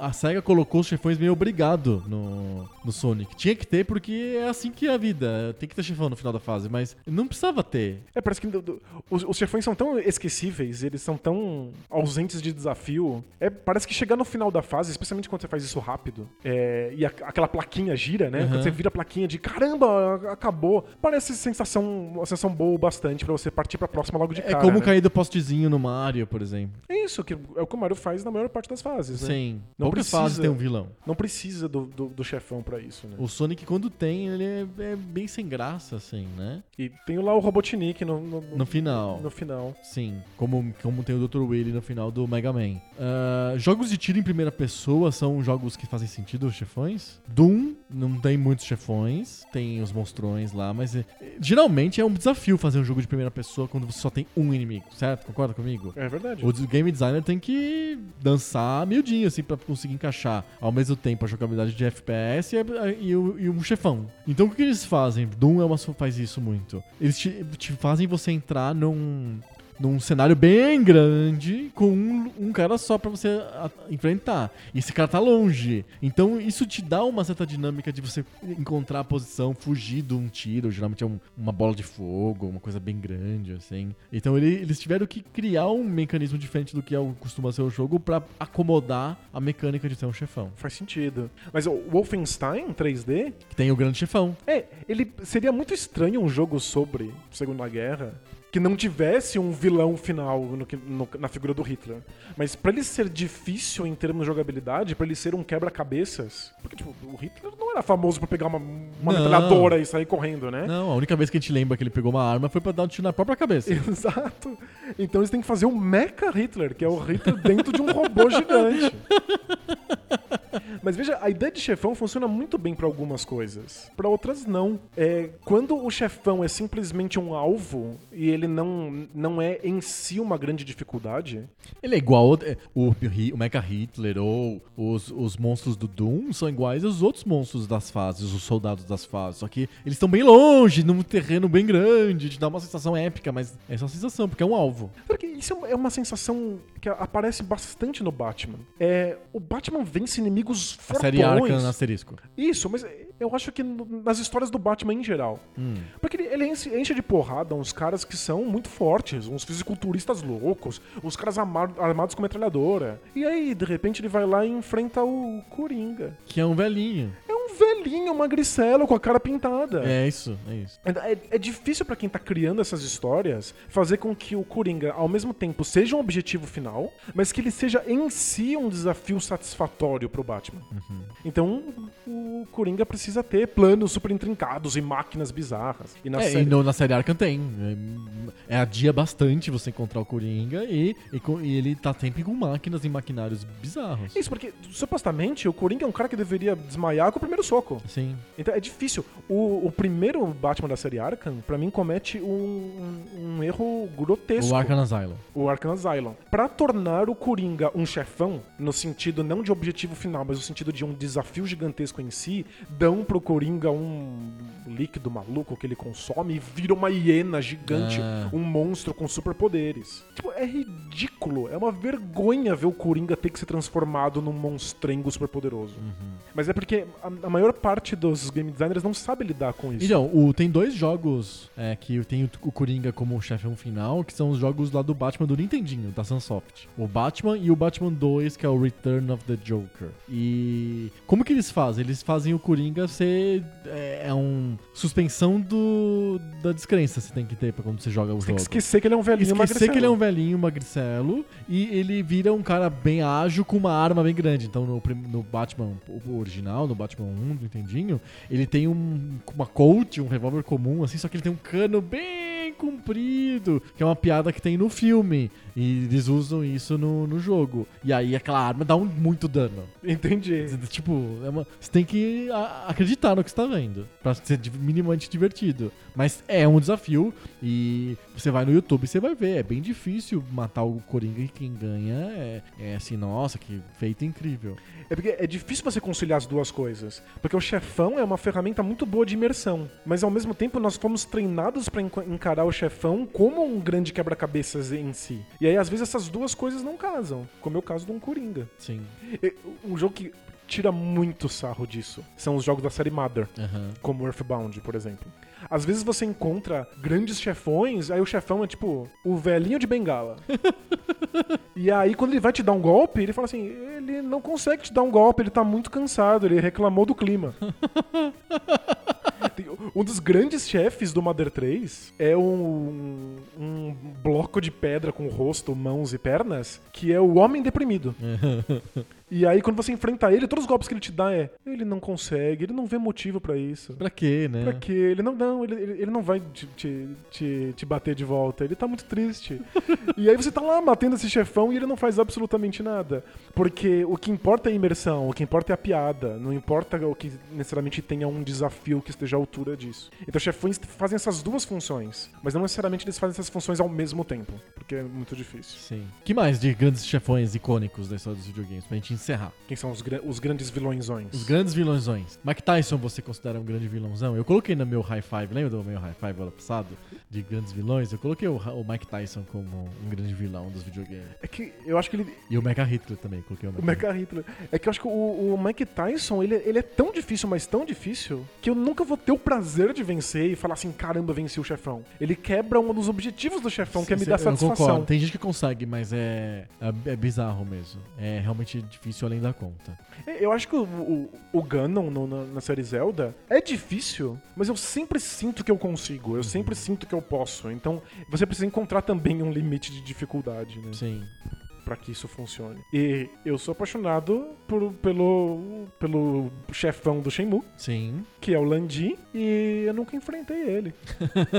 Porque o jogo fica te adiando isso, É, claro. Você, quando você chega perto dele e vê ele indo embora no helicóptero, melhor sensação do planeta. Você quer muito trucidar, mas você não tem ainda a possibilidade pra isso. Então acho que não necessariamente o chefão precisa ser difícil. difícil. Existem chefões que são memoráveis, eles estão só te olhando no fundo. assim. Sim, mas aí é uma coisa fora do jogo, né? Não é a jogabilidade que é, é incrível daquele chefão. Ele é um personagem interessante, intrigante. Ele é colocado pra você de um jeito legal. Mas não é aquela batalha que você, você quando você termina, você põe o, o- controle de lado e dá uma respirada e fala: Uau! É, que- Quem, quem na vida sofreu pra enfrentar o Bowser? Nunca, zero. Nunca, é muito fácil. E tá aí estampando bonequinhos e adesivos e capas de caderno. Porque... E o, a, imagem que ilustra esse, esse episódio. Pois é, ele é completamente memorável, mesmo que ele não seja particularmente difícil. Quanto de. A gente gosta do chefão mais pela essa imagem ou pelo, pela jogabilidade? É sempre pela imagem, né? O chefão é uma coisa idealizada, no fundo, né? É, eu acho que nessa sensação, nesses jogos de jornada, sem dúvida. Tipo, eu ainda acho que os, os chefões do Mega Man funcionam mesmo quando eles são um lixo. Quando eles são. Por causa o- da jogabilidade, porque a gente não fica É. sonhando em enfrentar o Elec Man. É o privadamente. tipo, não, não importa, mas é, é legal estar ali. Mas nada vence essa sensação de você estar vencendo o chefão que o jogo anunciou o tempo, Tempo inteiro, que estaria ali. Tipo o Demolidor dos Turtles. Isso. Que é uma luta bem difícil, porque. O Destruidor. Ah, eu falei Demolidor? É, viu? Eu Ah, meu Deus! voltou. te tô- passei a doença. O destruidor dos Turtles, ele anuncia o tempo inteiro porque ele é aquele tipo de personagem vilão que é, aparece e você acha que vai derrotar, ele fala boa haha e vai embora, né? Isso. E aí você fica vendo ele o tempo inteiro no jogo, aí quando você vai enfrentar a Konami, o que ela faz? Ele é poderoso? Não especialmente. O problema é que ele tem uma energia infinita, pra você tem que bater muito. Ele é só demorado, ele não é especialmente difícil ou esperto ou en- engenhoso. Ele só. Ele só aguenta muita porrada. Então você fica lá, né? Ele tem, ele, ele tem um bom preparo físico. né? Isso, é, a coraça dele é bem grossa. Ele tomou muitos analgésicos. Exato. E aí eles, pra piorar, eles duplicam o destruidor. Então tem dois, tem uma sombra dele e ele, aquele artifício clássico. Então tem que tipo, descobrir qual é pra ter um fica quebra-cabeça. batendo, batendo, simples. aí você descobre que era o falso. Aí você fala, ah, que merda.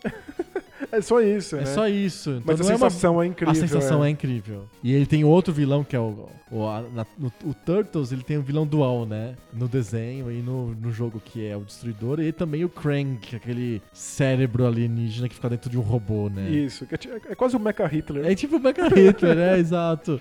Você enfrenta ele antes, aí você fala, mas essa é uma luta importante, porque afinal de contas ele é o super mega chefão. Aí tem o Destruidor, que é mais importante ainda. É, acho que existe graça nas lutas em si, mas se o jogo te prepara pra esse objetivo, é, a, a satisfação é sempre maior. Legal. Você acha que os jogos modernos perderam ou ganharam por não ter mais essa figura do chefão? Eu acho que eles, eles têm que encontrar outros recursos, mas esses outros recursos são mais difíceis.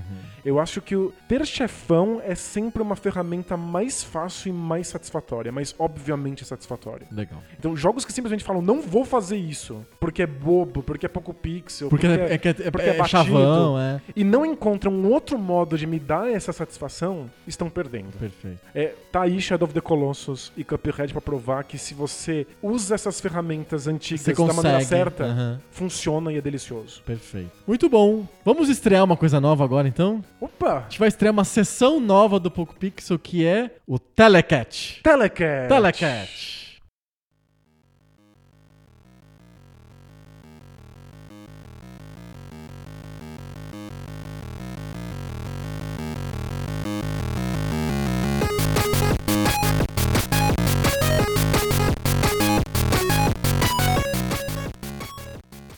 Telecat. Telecat. Telecat. Telecat é uma sessão nova no Poco Pixel e ela está substituindo o antigo High Five.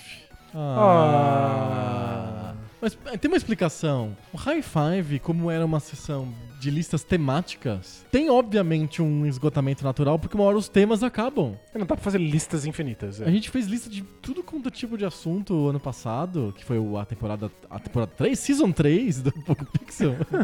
Teve é, co- que uns 40 episódios e 40 temas diferentes de High Five. A gente já tinha falado sobre os maiores chefões, os plots mais ridículos, a melhor capa, o não sei o que. A gente já tinha, não tinha mais assunto. Até os controles a gente falou. É verdade, é, a, gente, a gente esgotou tudo que a gente, tinha- que a gente tinha em mente. Exato. Se surgir alguma grande ideia pra um high five, a gente transforma ele De em repente a gente faz um tema. um tema principal. Um tema é. principal. Então a gente ficou pensando, antes de começar a temporada, qual que seria a mecânica que substituiria o High Five. E aí a gente tem uma segunda grande novidade pra contar pra vocês, que é que a gente está preparando os livros do Poco Pixel. Livros? Livros De papel? Também, de papel também.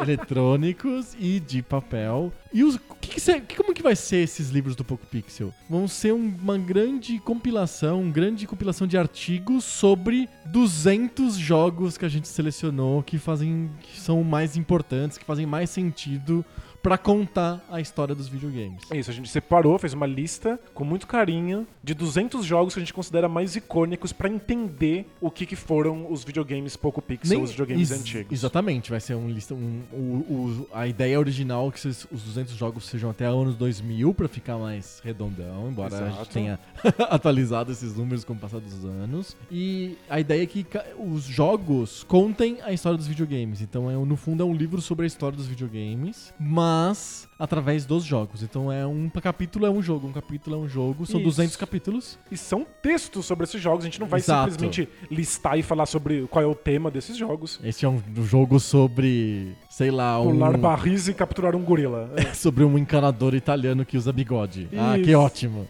A gente vai explicar por que esses jogos são importantes, o que, que eles acrescentaram na história dos videogames, como eles mudaram a indústria, etc. Exatamente. São dois livros, porque são 200 capítulos, 200 jogos, então ficaria bem grande. A gente vai lançar em dois, du- duas partes. Em breve, a gente tá preparando ainda, a gente vai fazer a campanha de lançamento do primeiro livro do Poco Pixel, dos primeiros 100 jogos. Não tem uma ordem específica, não significa nada, tá no primeiro livro ou não. Exato, não, simplesmente dividir os, os- os jogos entre os dois. não, tem, não tem nenhuma ordem cronológica. Não tem ordem cronológica. E a gente vai lançar o Kickstarter, a campanha de lançamento do, do livro, em um, dois meses, sei lá. Isso. A gente tá preparando breve, ainda. é. Em breve a gente vai lançar. E a gente vai aproveitar o lançamento do livro pra ser a base da nossa sessão nova que substitui o High Five, que é o Telecat. Como é que é o Telecat? A gente pegou os 200 livros que a gente selecionou. Os 200 livros? Não, os 200 jogos Isso. que a gente selecionou pro, pros dois livros. Já me fez, tá, tá querendo que eu escreva duas centenas de livros já. Pô, Nossa, você já- não consegue escrever aí? gente, já deu preguiça já. Pô, o que você faz aí entre a meia-noite e as oito? né? Dá pra escrever pelo menos uns dois livros aí por Porra, noite. Nossa, sem dormir dá.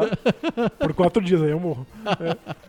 A gente pegou os 200 jogos que foram selecionados pros livros e a gente vai sortear dois jogos todo, todo episódio pra comparar os jogos um contra o outro nos critérios universalmente aceitos da revista Ação Games. É isso, o único jeito ético de Exato. descobrir qual é o melhor jogo. É. Exato. Como que a gente descobre qual é o melhor jogo? Só tem um jeito, que são os critérios da Ação Game. Então a gente vai sortear, porque tem que fazer sentido as coisas? Não. Não, claro que não. Pra que sentido? Não, Não deixa tem- na mão do, do acaso. Isso. Inclusive, os, os mecenas esclarecidos já viram os papeizinhos do Isso, sorteio. a gente- Existe de verdade. Os papéis existem mesmo, eles foram auditados pela PricewaterhouseCoopers, estão essa é um sorteio idôneo que vai acontecer aqui, ao vivo, mais gravado. Temos aqui, né, onde um juiz internacional. Exato.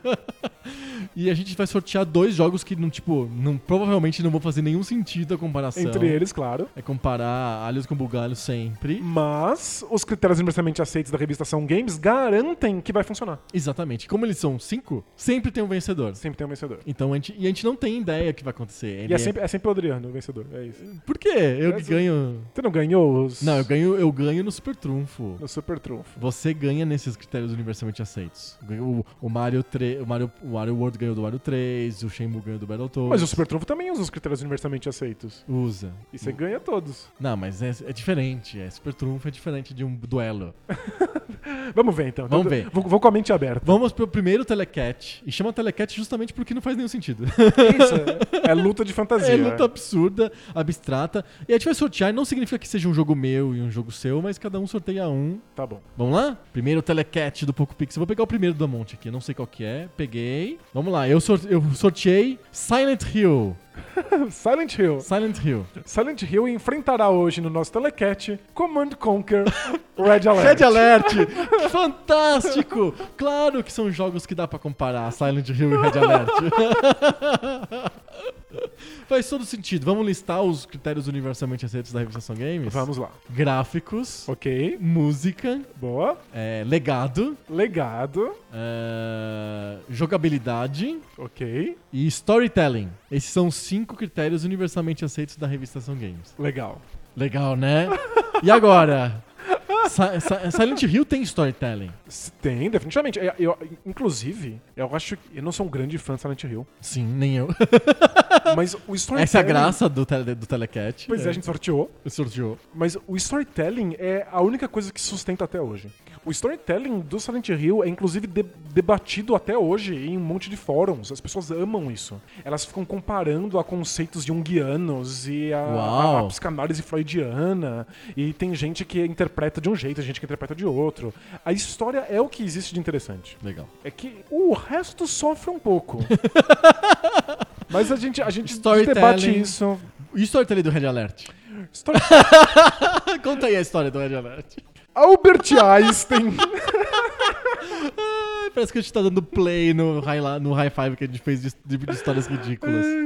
Albert Einstein volta no tempo com uma máquina que ele inventou pra matar o jovem jovem Adolf Hitler, pra impedir que acontecesse a Segunda Guerra Mundial, mas como ele morreu, a União Soviética se manteve uma potência e aí aconteceu a Segunda Guerra Mundial, mas entre a União Soviética e os Estados Unidos. Na verdade, é, a União Soviética ficou muito forte porque não teve a Segunda Guerra Mundial, dominou a Europa inteira e o único jeito do- dos aliados resgatarem a Europa é através de guerra de guerrilhas. Eles têm que aos pouquinhos ganhar porque a União Soviética é muito poderosa. Que lindo. Mas, é isso. mas voltar no tempo e matar o Stalin ninguém pensou. Não, porque, sei lá. Para- o- Parabéns aos envolvidos. Parabéns aos envolvidos, é, era mais ou menos a mesma coisa, né? Eles já- a, a fórmula foi comprovada. Já pensou? Eles fazem isso, eles voltam no tempo e matam o Stalin. Aí, sei lá, a- o Brasil vira a grande potência do mundo, aí eles têm que fazer a guerra, aí eles têm que voltar no tempo e matar o Getúlio Vargas. Aí, aí ah, não é mais o Brasil, é a Austrália. Aí tem que voltar. é, Tipo, não para de voltar no tempo. Eu jogaria esse jogo.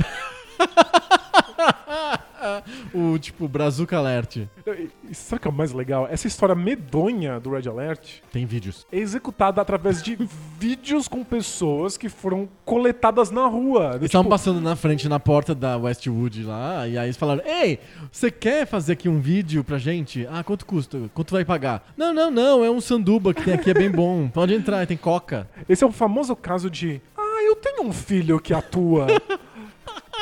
não, não, eu tenho, eu tenho um sobrinho que, que atua. Atua na eu trago." igreja. É isso. No teatro da igreja, né? Gente, é muito medonho. Não, tipo, a história é muito ruim, a execução é muito ruim.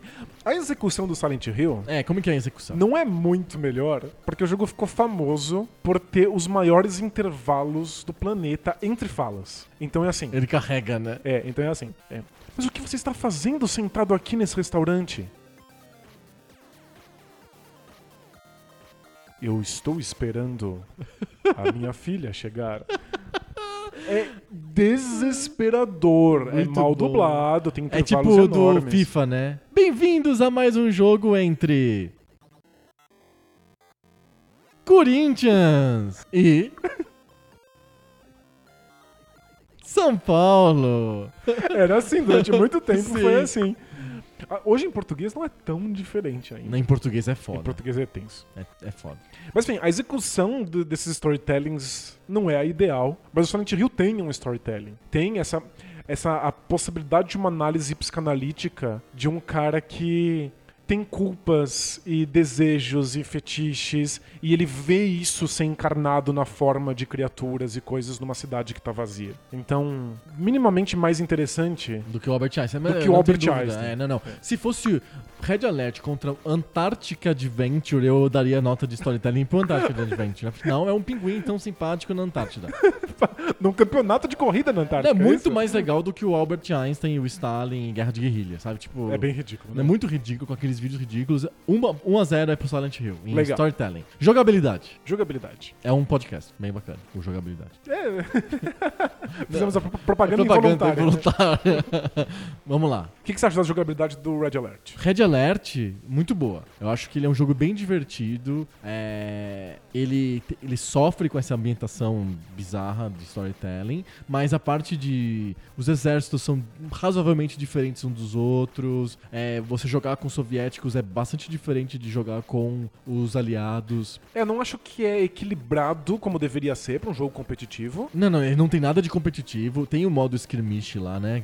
Isso que não funciona, é muito desequilibrado. Muito desequilibrado. Mas definitivamente é gostoso jogar É porque bom. os exércitos são diferentes. São bem diferentes, os exércitos são bem diferentes e é gostoso de jogar. As missões são legais, eu gosto das missões que tem é, desafios que não é só destrua a base inimiga. Eu gosto de missões que tem infiltre-se com a Tânia. assim. É, tem, é o começo dessas, desses jogos de estratégia em tempo real em que você controla um único personagem que tem habilidades. Sim, que hoje domina, hoje domina o Isso, que cenário virou todo. todos os MOBAs do mundo. né? Exato. Então, o, o Red Alert tem uma jogabilidade muito boa, ele é gostoso de controlar, ele resolve os problemas do Dune, do Dune 2, né? É verdade. Então, é- ele é um bocado posterior ao Dune 2, porque entre ele e o Dune 2 tem o Command Conquer mesmo, né? O Command Conquer clássico do GDI contra Nod e tal. É, mas ele resolve bem os problemas do Dune 2, então é bem gostoso de selecionar os exércitos e mandar todo mundo atacar ao mesmo tempo, criar patrulhas, defender automaticamente, construir automaticamente sem estar perto da base. Dá pra você fazer tudo É que o Dune automatizado, 2 é, sendo que resolve os problemas é que o Dune 2 tinha. Eu acho que a jogabilidade do Red Alert é muito, muito boa. É, a jogabilidade do Silent Hill é um horror. É, é- é desastrosa.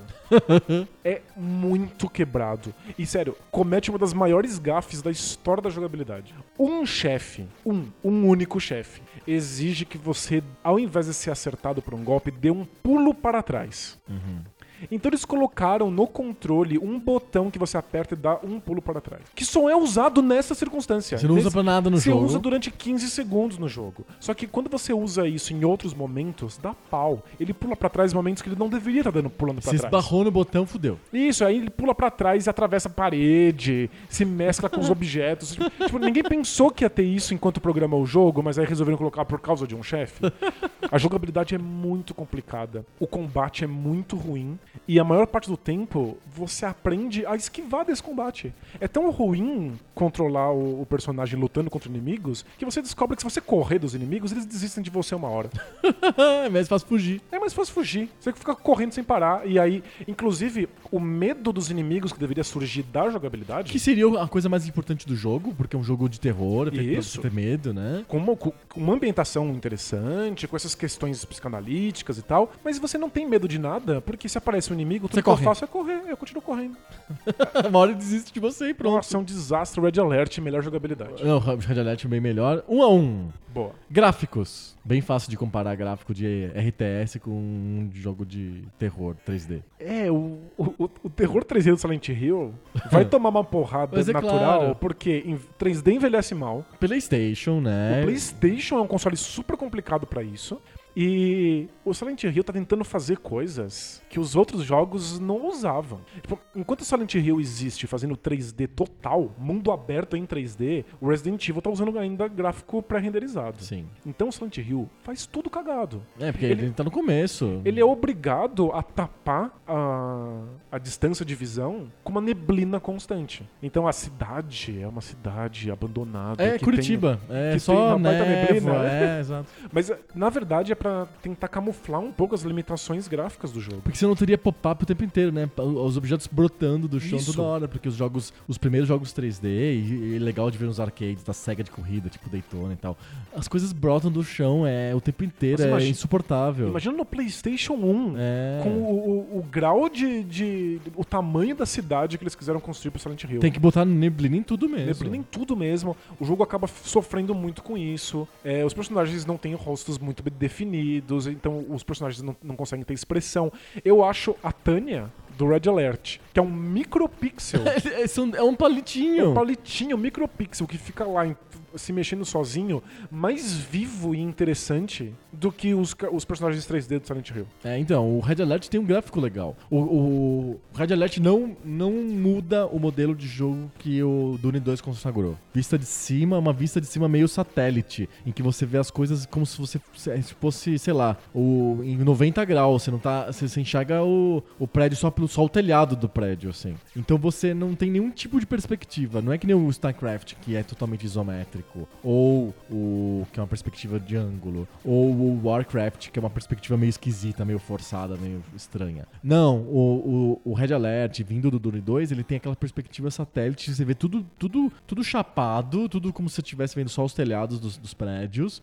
É, ele, não, ele não abandona isso. Então é um gráfico antiquado, mesmo pra época. É, o Red Alert é mais ou menos contemporâneo do StarCraft. E o StarCraft tem gráficos que parecem muito mais é, avançados do que o, o- do que o Red Alert. Mas são gráficos adequados. Parece mesmo um- uma Europa na neve, assim, sabe? Porque boa parte do jogo do Red Alert é passa na neve. É verdade, mas passa, vende a ambientação. A ambientação é, é bacana, é interessante. É um jogo de DOS ainda, né? Então ele tem questões de resolução de tela e coisas desse tipo. Mas é, são gráficos adequados. São gráficos que eu acho que atendem. É, eu acho que A, a direção de arte não é aquela coisa bonitona, né? Mas é. a- O gráfico funciona de alguma maneira. É, eu acho que os, os gráficos do Silent Hill sofrem muito mais com a passagem do tempo do que o Red Alert Eles envelheceram poderia. mal. Envelhecem muito mal. Eu dou esse ponto pro Red Alert também. Mais um ponto pra Red Alert, 2x1.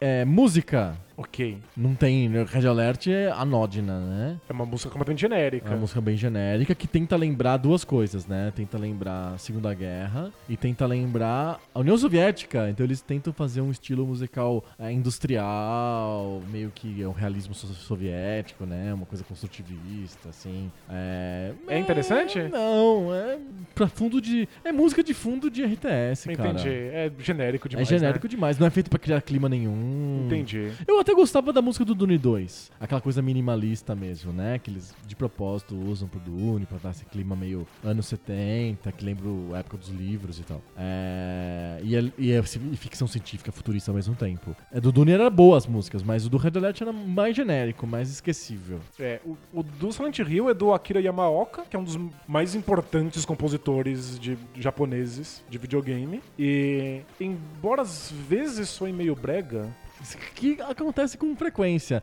A- a- até hoje, desde o PlayStation até hoje, música de videogame é esbala no. es- esbarra, né? Resvala no, na breguice em quase todos os jogos. É, Acho que a- acontece um tanto, mas eu acho que se o Silent Hill tem qualquer traço perturbador, é por causa da trilha sonora. É. A trilha sonora vende melhor o clima que o jogo se propõe do que os gráficos ou do que a maneira como o storytelling é apresentado. Eu acho que a trilha sonora do Silent Hill é bastante competente. Então é bem melhor que a do Red Alert, que é bem. bem é, é- é ok, passável, profissional, não é terrível. Mas, Mas nada demais. nada demais. e não é, tem, papel nenhum no jogo. Não tem em nenhum si, papel né? importante no jogo. 2 a 2 2 a 2 Então quem vai levar, e é, vira uma tradição, e proponho pra você aqui, sempre, no nosso, nosso quadro Telecat, em que a gente feche sempre a luta pela, pelo critério legado. Porque é o critério histórico, né? Isso, é. No, É, no fundo é o no que. fundo é o que interessa. É o que interessa pra gente que tá aqui brincando de história de dos história dos videogames. videogames. Vamos terminar então o, o duelo de hoje entre Silent Hill e Red Alert É, com o critério legado. Qual desses jogos deixou um legado mais importante para história dos videogames? O Red Alert não é um jogo estabelecedor de uma tradição nova. Ele é uma continuidade de uma tradição que já existia. O Dune 2 tem um legado importantíssimo, mas o Red Alert não. Ele é uma continuação do Dune 2 É e, do, e do Command Conquer. É que o Red Alert tem um legado completamente involuntário e que ele é um, um- um pequeno empurrãozinho nessa direção. Que é personagens únicos que não podem morrer senão a missão vira Ah, farofa. tipo que tem habilidades específicas, Uhum. tipo a Tânia, que é uma, uma personagem dos aliados. Ela é outra, ela, Ela é uma mulher. ramba. Ela é a Ramba, o que já é muito louco, porque ela é mulher, Sim. tipo, dos videogames, no exército, Legal. cuspindo no chão e dando tiro na- na- nas moscas quando você deixa ela parada. né? Sim. Dá desespero. E isso acabou dando nos personagens únicos do Warcraft e do, Do StarCraft, que eventualmente deu nos MOBAs, que eventualmente deu no League of Legends. Sim, mas é bem sutil, né? É muito sutil, você tem que forçar a barra, mas foram eles que começaram a flertar com essa ideia de personagem único nesse tipo de visão, no comando pelo mouse, etc. Então, é um legado. É um legado. É um legado. A história não deixou legado nenhum. E a série Command Conquer virou farofa. Não, não tem mais. É, depois, depois do Red Alert, teve a, o Command Conquer Tiberian Sun, que era uma. Eles pegaram a ideia do- da isometria, da, da visão isométrica do StarCraft e colocaram dentro do universo Command Conquer. E teve 200 jogos depois do Tiberian Sun que usa a mesma perspectiva, mais ou menos. Tem Red Alert 2, 3, 4 e no PlayStation. É muito esquisito, mas nenhum jogo fez aquela. Ah, entrou no, no Não, de imaginário, De entendeu? jeito nenhum. Inclusive é um gênero praticamente morto. Morto. é. é. Mas é, se o League of Legends existe, é porque o Red Alert deu um pequeno empurrãozinho. E Silent Hill? Silent Hill foi bastante responsável por uma, uma onda na Sony de lidar com fazer jogos maduros, de lidar com jogos que tivessem temática adulta. Uhum. E o adulto não é necessariamente ter monstros, ter gore, ter sangue, Ser violência, como era Resident Evil. Sim. Mas era lidar com temas que são incômodos. Lidar com, com coisas como sexo, como com tabus, com questões de, de, de psicologia. Eu acho que a Sony começou a se encarar como uma empresa que podia fazer jogos para adultos depois do Silent Hill. Então, ele tem um legado que é além do, do legado de ser um jogo de mais um jogo de survival horror 3D. É um legado de ensinar pra Sony que ou pra indústria que jogos adultos com matemática um pouquinho mais refinada pode ser interessantes ter um mercado também. Exato. Inclusive, os outros jo- jogos da, série Silent Hill foram bastante por essa direção, mas a série não, não durou muito. A Konami não trata bem os seus, seu- os seus filhos, né? Não, não tem esse costume mesmo. Mas a Sony realmente se estabeleceu como uma empresa que tenta fazer esse tipo de jogo. Então, se hoje a Sony bota muito dinheiro pra fazer Heavy Rain Uhum. ou qualquer outro jogo na mão da Quantic Dreams, é porque ela viu que Silent Hill a- a- Criou um nicho. criou um nicho, é, é, alcançava um público que ela percebeu que as outras empresas não tentam alcançar. Uhum. Então não tem nada em outros consoles que tente alcançar esse público que o Silent Hill alcançou e que a Sony hoje almeja de vez em quando. Isso foi mais planejado do que o a Tânia do Red Alert, né? É, eu acho que É, a, a- a- Konami queria criar um jogo mais adulto com Silent Hill e a, Westwood não tinha ideia do que tava fazendo quando enfiou a Tânia lá. Achou que seria legal pra ter umas, umas fases de vez em quando. E eh, provavelmente foi me- meio sem querer, no, no sentido de que a Konami deve ter entendido mal. Porque o Resident Evil foi um baita sucesso. E ele foi tido como jogo adulto. Então a Konami deve ter pensado: caramba, Resident Evil é um jogo adulto, fez muito sucesso, vamos fazer o nosso também. Só que o Silent Hill é um jogo adulto de verdade. O Resident Evil é uma brincadeira de criança que contém elementos de violência. A gente confunde muito violência com adulto, né? Sim, E não é o caso. não. Então, eu acho que o- a Konami entendeu errado o que, que era o jogo adulto que tinha feito sucesso. Mas deu sorte, porque de fato os adultos se interessaram pelo jogo, então funcionou. Eles tinham essa intenção de pegar esse público. É que eles achavam que o público tava aí, já com Resident Evil, e eu acho que não tava. Então acho que eles foram inovadores, eles deixaram uma marca nos videogames, e eu acho que o Red Alert é muito pela bordinha É, em termos de legado. Eu acho que eu sempre sou. Eu gosto muito desses legados, é, como que eu posso dizer, acidentais. Mas eu gosto. Eu, eu- quero dar mais força pra quem planeja alguma coisa. Quem imaginava ter um certo resultado com aquilo que tava fazendo. Por isso que o meu voto, esse pode dizer o seu, o meu voto é que Silent Hill tem um legado mais importante do que o do Red Alert. Mas aí você tá dizendo que O Silent Hill ganha. necessariamente o Silent Hill é melhor que o Red Alert. Exato, porque os critérios universalmente aceitos da revista Games são assim. Eles definem quem é melhor, não tem jeito, não, tem, como jeito. conversar. Não tem. Não tem, a gente quer, a gente quer discutir, mas não tem motivo. Não, não, não, não, não tem. A gente, porque assim, o mundo é assim, a gente é obrigado a decidir quem é o melhor. Não dá pros jogos existirem, existirem pacificamente, numa boa. Não, não. é- A gente precisa, o mundo precisa saber quem é melhor, Silent Hill ou Red Alert. Eles não podem ficar viver pacificamente, eles têm que vestir uma roupa colada de cores daltônicas e se pegarem num ringue. Exatamente, é isso? isso? mesmo, que esse é o espírito do Telecat. Então, o nosso primeiro vencedor do Telecat é Silent Hill. Silent Hill, olha só, quem diria? Estamos aqui louvando a vitória do Silent Hill no Poco Pixel. Isso é estranho. Eu passei boa parte da minha adolescência tirando sarro do Silent Hill. Porque quando você encontra cachorros, o cachorro, ao invés de atacar, ele dá um pulo vertical muito alto, assim, numa gravidade meio lunar, e dá tempo de você fugir dele. Então eu ficava imitando esse pulo do cachorro pros meus amigos. E aqui estou eu dizendo que ele é melhor que o Red Alert. Exato, você sempre foi um fã do Resident Evil, na verdade. É verdade, prefiro muito mais do que Silent Hill. Exato.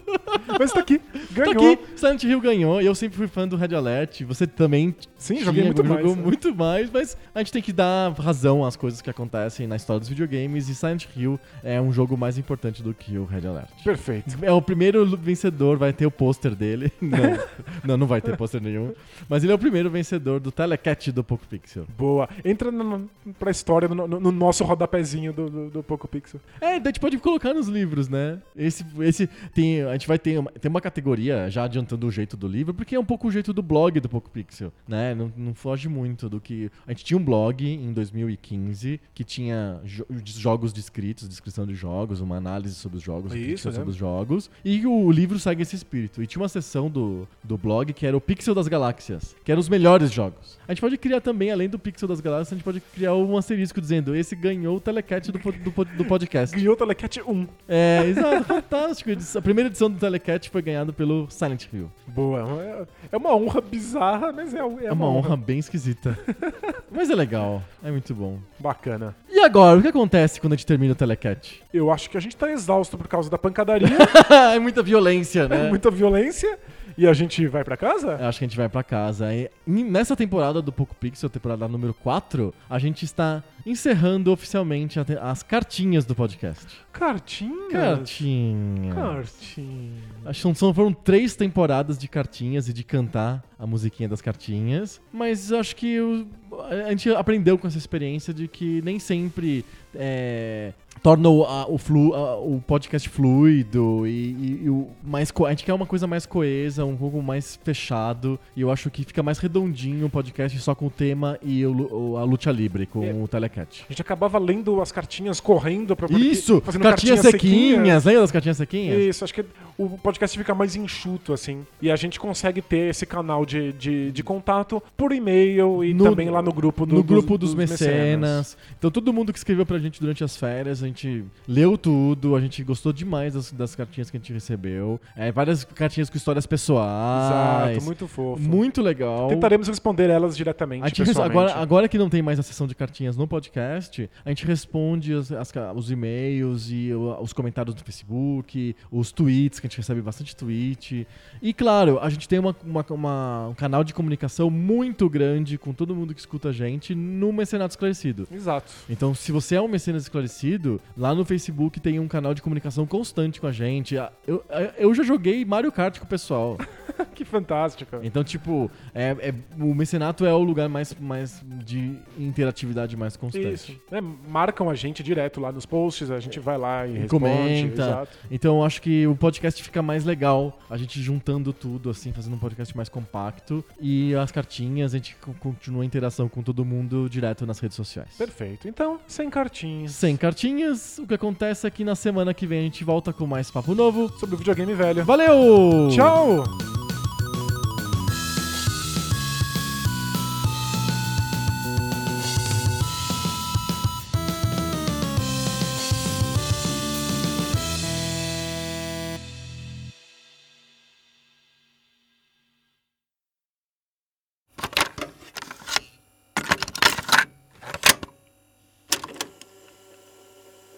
Cartinhas? Cartinhas. Cartinhas! Cartinhas? Cartinhas. Cartinhas! Porque agora é a hora das Cartinhas. cartinhas! Cartinhas. Vamos pras cartinhas? Vamos, cartinhas. Cartinhas. Cartinhas. Cartinhas. E agora então a gente tem que ler cartinhas. Cartinhas. Cartinhas. E sabe o que a gente vai fazer agora? O quê? Ler cartinhas. Cartinhas. Cartinhas.